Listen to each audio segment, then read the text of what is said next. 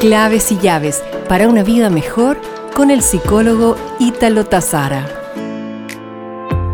Uno de los hábitos que te invito a evitar porque agotan tu energía es el de vivir con el deseo de controlar todo en las distintas circunstancias de tu vida.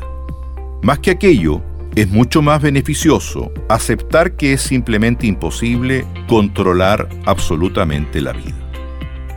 Más vale vivir con la verdad, disfrutando tu momento o cada momento.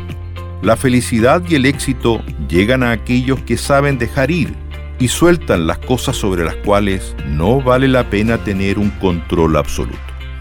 Nos reencontraremos pronto con más claves y llaves para una vida mejor.